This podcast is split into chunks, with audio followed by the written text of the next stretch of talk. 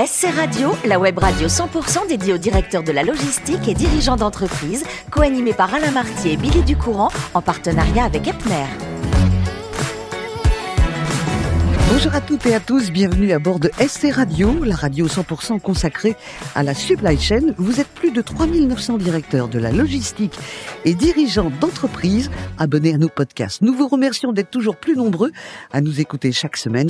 Et bien sûr, vous pouvez réagir sur nos réseaux sociaux et notre compte Twitter SC Radio-du-bas TV à côté, à mes côtés plutôt, pour co-animer cette émission. Sébastien Videt est là. Bonjour Sébastien. Bonjour Billy. Merci de votre présence et de votre fidélité. Vous êtes directeur marketing et communication d'Epner. Aujourd'hui, Sébastien, parce que nous le valons bien, tous les deux, nous allons recevoir Sandrine Torandel, directrice de la supply chain Europe chez L'Oréal. Bonjour Sandrine. Bonjour à vous. C'était magnifique ce slogan. On peut pas s'empêcher de le dire. Tout à fait. Il a été décliné dans plein de langues. On le réinvente un petit peu régulièrement, mais on revient toujours au corps. Et il n'est pas jeune, hein Et il n'est pas jeune. Ma chère Sandrine, vous êtes née dans le Jura, à Lons-le-Saunier. Et euh, du Jura, on vous retrouve à Lyon où vous faites une prépa Matsup, Matspé. Vous étiez ce qu'on appelle une matheuse? Je crois une scientifique en fait. Ah oui, c'est plus oh, élégant. plus, les maths au service de la science. C'était plutôt ça qui, qui éveillait ma curiosité. Vous aviez aussi un goût pour la chimie. Ben oui, du coup forcément pour comprendre l'infiniment petit et comment les choses s'organisent, absolument. Alors pour euh, aller au bout de votre quête, on vous retrouve à Marseille, où vous faites une école spécialisée et euh, vous sortez avec un diplôme d'ingénieur chimie, mais pour l'instant dans, dans votre tête, la route de vos études, est-ce qu'elle correspondait à vos envies de jeune fille? À partir du moment où c'était en lien avec la science, oui, j'avais toujours eu un goût aussi pour la littérature. Donc à un moment donné, il a fallu faire un choix entre euh, les lettres et puis la science. Je me suis dit que la science, ce serait compliqué de l'apprendre par moi-même, alors que lire, c'est quelque chose, c'est un luxe qu'on peut s'offrir euh, dans, dans nos loisirs. Donc j'ai choisi la filière euh, scientifique en gardant quand même ce petit domaine perso. Mais vous avez toujours eu envie de comprendre les choses. Est-ce qu'il y a un moment où vos parents vous ont dit tais-toi Je pense qu'ils ont dû me le dire un certain nombre de fois. Parce que quand on est une enfant curieuse, sans arrêt, on dit explique-moi pourquoi, pourquoi, pourquoi. Il y a un moment, ils ont dit stop, quoi. Ah oui, tout à fait. D'accord. Vous posez plein de questions et je crois que j'en pose toujours pas mal en fait. Alors vous vous arrêtez pas là dans vos études, vous enchaînez avec un doctorat de génie des procédés que vous faites à Nancy.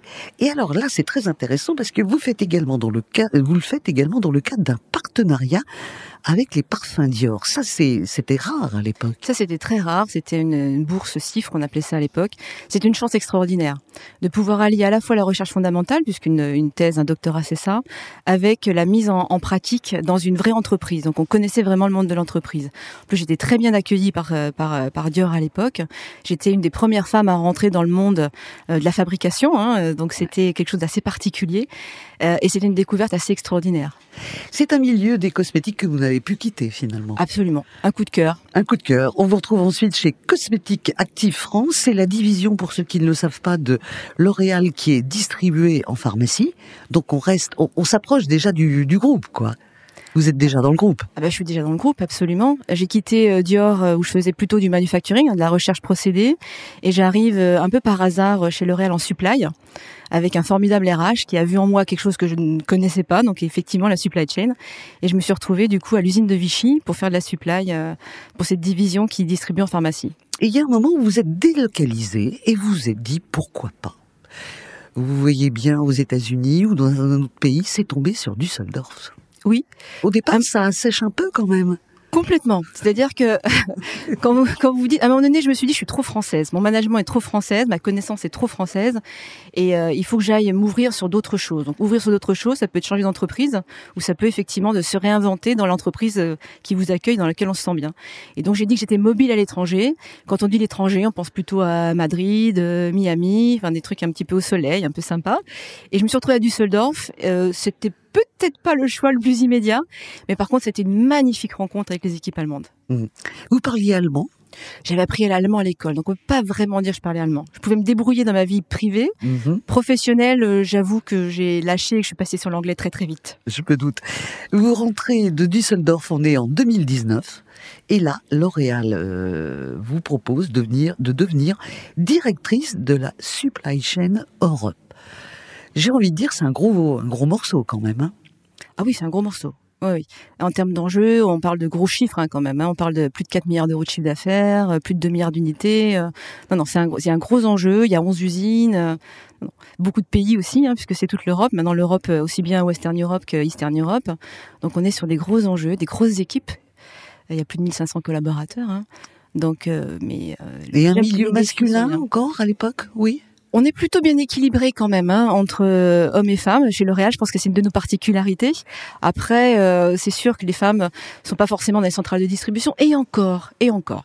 Je pense qu'on on y tend de plus en plus. Et cette diversité, cette capacité de mettre justement les deux, les deux genres euh, dans les mêmes, les mêmes fonctions, je crois que c'est une de nos grandes richesses. Voilà. Donc supply chain chez L'Oréal. Sébastien, je vous laisse en tête à tête avec Sandrine. Oui, Sandrine, donc vous venez de parler justement de votre périmètre qui est très large. Euh, du coup, ça veut dire beaucoup de marchés aussi, beaucoup de produits, beaucoup de points de distribution, beaucoup de points de vente, euh, beaucoup de volatilité aussi dans peut-être dans les, les la, façon dont les produits se vendent de euh, d'année après année. Comment, d'un point de vue supply, on gère cette euh, un périmètre aussi large?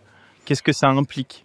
Alors effectivement, vous avez complètement raison, euh, puisque chaque marché va être particulier, chaque marché va avoir son type de produit, son type de consommateur, et donc on va avoir une offre, puisque nous, notre division CPD, on s'adresse vraiment aux consommateurs euh, pour lui rendre cette beauté accessible. Donc il faut qu'on s'adapte à chacun des marchés. Donc ça veut dire un catalogue qui est extrêmement large, puisqu'en plus on a des catégories qui vont de l'hygiène au skincare, euh, au maquillage. Donc une offre produit très grande, très large, très adaptée en fait à chacun des marchés. Et puis vous l'avez mentionné, la volatilité, c'est un de nos vrais challenges, très clairement. Donc un de nos défis, c'est de savoir comment on peut faire pour avoir une demande, une forecast, qui soit euh, bien gérée au niveau des pays, qui remonte au niveau du centre, pour avoir une planification au niveau des usines qui soit la meilleure possible. Tout ça pour un objectif de service, puis on va se le dire aussi avec des stocks qui soient optimisés, bien évidemment. C'est un vrai défi chez nous. Et alors, comment vous arrivez à répondre à ce défi, à anticiper toujours mieux? J'imagine que ça passe avec euh, par beaucoup de data, beaucoup d'analyses. Absolument. Donc déjà, on a des systèmes. Enfin, on sait très bien que la supply est quand même très tournée outils et systèmes. Donc, on a des systèmes qui sont assez robustes, euh, qui sont aussi euh, à la fois sur les horizons supply, mais sur les horizons sales. Donc, on a une très grande proximité avec les équipes de vente. Euh, une très grande proximité avec les équipes marketing qui sont plus sur le sizing des lancements, puisqu'on a aussi un, business model où on lance beaucoup de produits euh, très régulièrement. Donc c'est ce côté collectif dans le, dimensionnement de nos forecasts qui fait, je pense, la différence. Et puis après, euh, on essaye aussi avec la data d'être de plus en plus proche de nos marchés et d'utiliser tout ce qui est donné de stock in trade et de sell out pour avoir un coup d'avance. Ok. Est-ce que c'est complété aussi par du physique, on va dire? J'ai vu que récemment, vous avez visité vos, sites de production à Setimo et, à Orme. Est-ce que cet aspect euh, euh, quantitatif, data, analyse, il doit être complété aussi par une vision terrain très concrète qui, et qui passe plus par de la perception? Alors en fait, dans les équipes supply, il y a des équipes manufacturing supply chain hein, qui sont aussi sous mon scope et qui sont dans chacune des usines. Donc c'est pour ça que je vais les voir régulièrement. Ça faisait très longtemps que je les avais pas vus malheureusement avec le Covid. Donc oui, il y a cette proximité aussi euh, dans le, le circuit d'information qui part vraiment donc du point de vente quand on peut récupérer cette information et qui remonte par différents systèmes et différents outils jusque dans nos, nos équipes industrielles, nos équipes manufacturing. Et après, on a un partenariat aussi extrêmement fort avec nos fournisseurs, euh, puisqu'on a beaucoup beaucoup de fournisseurs. Vous imaginez bien avec le catalogue qu'on peut avoir pour leur donner la plus grande visibilité et la possibilité aussi d'anticiper euh, les variations qui peuvent arriver, puisqu'on a des, on active, comme on dit, c'est-à-dire on fait des animations, des promotions. Mmh. Nos produits sont pas des produits qui sont euh, linéairement euh, vendus. Mmh. Là, pour, pour 2022, à court terme, on va dire, dans une logique assez court-termiste, ça serait quoi votre plus gros enjeu d'un point de vue supply?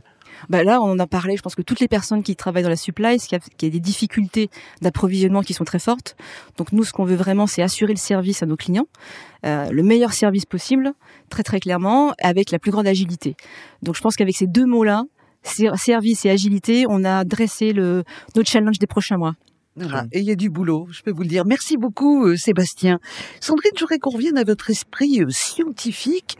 Et euh, vous êtes aussi une personne qui aime la nature. Enfant, vous vouliez être vulcanologue. Oui, mais alors ça me demandez pas d'où ça vient.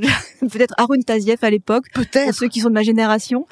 Euh, les belles images, parce qu'il y a un côté assez magique aussi. Hein. Un volcan en éruption, c'est à la fois dangereux, c'est scientifique, mais il y a une beauté euh, derrière ce derrière ce qui se passe qui, qui m'a toujours attiré. Aucun regret. Non. Non, pas pour Je pense que j'étais pas assez aventurière pour être vulcanologue, définitivement. Alors, pas assez aventurière, pas trop sportive non plus, mais vous me dites, non, je suis obligée, sinon ça va commencer à se voir. Tout à fait. Ah, ça, j'ai trouvé ça très très. Et pour le mental aussi. Sandrine, vous aimez beaucoup voyager. Ça, c'est oui, c'est une vraie passion. Découvrir ce qui se passe ailleurs. Alors, les autres civilisations, manger des plats que vous ne connaissez pas, et vous avez envie de, ça, ça m'a fait euh, penser euh, à votre pugnacité dans le travail. Vous avez envie de sortir de votre zone de confort. Alors, on va expliquer à ceux qui nous écoutent. Vous êtes, vous aimez les voyages, mais vous n'êtes pas porté sur l'Asie. Eh ben, vous allez insister. Vous vous dites fait. pourquoi je n'aime pas, je suis pas attiré forcément par l'Asie. Donc vous allez sans arrêt essayer de comprendre et d'aller en Asie pour les aimer, c'est ça? Pour comprendre comment ça fonctionne, effectivement, je pense que j'ai une culture qui est plutôt latine. Pour ceux qui me connaissent, il n'y a pas de grande surprise. Mais par contre, j'ai, oui, je suis curieuse de voir comment les autres civilisations fonctionnent, comment elles se nourrissent, comment elles vivent. Donc j'ai besoin d'aller m'y confronter régulièrement. Et en fait, on découvre des choses absolument extraordinaires. Donc vous avez changé d'avis sur l'Asie? Elle m'intrigue toujours. Hein. Je pense que c'est une région qui est assez différente de ce que je suis moi. Mais oui, je continue à y aller absolument. Le prochain voyage pour vous, c'est quand et c'est où? La semaine prochaine, les vacances. Mais là, ce sera plus transat soleil. Oui. Et le prochain beau voyage, c'est Afrique du Sud avec ma fille pour faire un safari. Oh, très très bien. Alors, on va parler littérature parce que vous êtes euh, dans la vie de tous les jours euh, très occupé. En revanche, en vacances, là, vous dévorez. Mm. C'est presque un livre par jour? Oui, c'est ça. C'est un transat à l'ombre. À l'ombre, le soleil n'est pas toujours bon pour la peau. On est d'accord. À l'ombre avec euh, avec un livret. Un livre. Si je vous parle d'un livre euh, culte pour vous, qui est devenu euh, assez populaire auprès de, de millions de personnes dans le monde entier, on vous l'a un peu volé, ce livre, c'est Dune. Mais oui, moi je suis de la génération temps X pour Bah les, oui. les plus vieux d'entre vous. Et, et donc effectivement, bah, ce goût de la science et de la science-fiction. À un moment donné, le, quand vous mettez littérature et science, la science-fiction est forcément au milieu. Et donc j'étais, mon livre de chevet, c'était Dune, ouais, de Frank Herbert. Et là maintenant, il est répandu partout. Mais finalement, c'est bien. Je pense que ça va amener d'autres générations à ce livre, qui est assez magique et qui réinvente une civilisation, hein, en fait. Ah oui, complètement. Euh, un livre par jour, quand vous partez en, en vacances, la valise est lourde alors? Oui, la valise est lourde, absolument. Parce que si vous allez vraiment très très loin, vous n'allez pas trouver de livre en français. Donc euh, c'est des kilos et, supplémentaires. et en plus, j'aime le, j'aime le toucher du livre. Moi aussi. Donc les tablettes, ça me convient pas. J'ai besoin de le toucher, de tourner les pages. Oui, voire même des fois décorner un peu le je livre. les corne tout le temps. Je sais que c'est moi pas bien, mais je le fais quand même. Alors on va parler cinéma parce que vous aimez la lecture, mais également le cinéma, et vous avez un chouchou euh, qu'on a découvert, euh, le monde entier l'a découvert à part dans son pays, parce qu'il avait été euh, primé à Cannes, il avait eu le prix d'interprétation à Cannes pour le film La Chasse, mais c'est aussi, souvenez-vous, le chiffre, l'ennemi juré de James Bond dans Casino Royale. Cet acteur est magique, il s'appelle Mads Mikkelsen. On l'a vu récemment dans Drunk, qui a été également primé. Pourquoi ce genre d'acteur et de film vous séduit? Déjà, je pense qu'il a des choix de films qui sont des choix, pas forcément des blockbusters. Il a tourné dans James Bond, mais il a aussi des choix très très marqués de films très indépendants. Drunk, je sais pas si on peut dire qu'il est indépendant, mais c'est quand même un film assez original. Ah oui, très. Donc il a des choix artistiques qui sont très forts, donc une personnalité très marquée. Et puis il est assez mystérieux. Je trouve qu'il a un physique qui inspire, euh, la, pareil, c'est peut-être la curiosité, mais qui inspire quelque chose de différent. Donc euh, il est très intrigant. Oui, et il, il représente aussi un univers qu'on connaît pas très bien, nous, parce que nous sommes latins au départ, c'est les pays nordiques. Tout à fait. Il y a euh, une retenue, mais il y a un mystère aussi, dans, son- dans son physique, dans son interprétation. Enfin maintenant, à part euh, maintenant tout le monde le connaît. Mais c'est vrai que c'était bien de le signaler, et c'est ce qu'on aime dans vos passions, c'est les coups de cœur que vous nous faites partager. Donc j'ai j'ai cru comprendre aussi que la Grèce était importante euh, euh, au niveau de vos voyages. C'est un endroit dans lequel j'aime bien aller pour me, me ressourcer. Donc là, effectivement, euh, il y a un côté découverte, mais il y a un côté plutôt on se pose. Euh, il y a un côté aussi euh, bah, culture, euh, dans lequel je, je, je retrouve beaucoup de, de choses qui me parlent. Donc c'est un pays dans lequel, effectivement, il y a, pour moi, il se dégage une vraie paix, quel que soit l'endroit où je vais. Très bien. Euh, Sandrine, les, les tout petits font la lettre au Père Noël. Est-ce que vous avez fait votre liste de livres pour cet été, pour vos vacances? J'en ai acheté plein, mais je les achète au coup de cœur dans une librairie. Et je saurais pas vous dire ceux qui sont dans ma valise. mais j'en ai sept pour partir là. Sept pour partir. Vous ne partez que sept jours? Oui, je pars que sept jours. Elle l'avait dit, hein, un livre par jour. Merci infiniment Sandrine pour cette conversation. Merci aussi à vous Sébastien pour Merci, votre aide. Billy. Fin de ce numéro de SC Radio. Retrouvez toute notre actualité sur nos comptes Twitter et LinkedIn. On se donne rendez-vous mercredi prochain à 14h précise pour accueillir un nouvel invité. L'invité de la semaine de SC Radio, une production b2b radio.tv en partenariat avec Epner.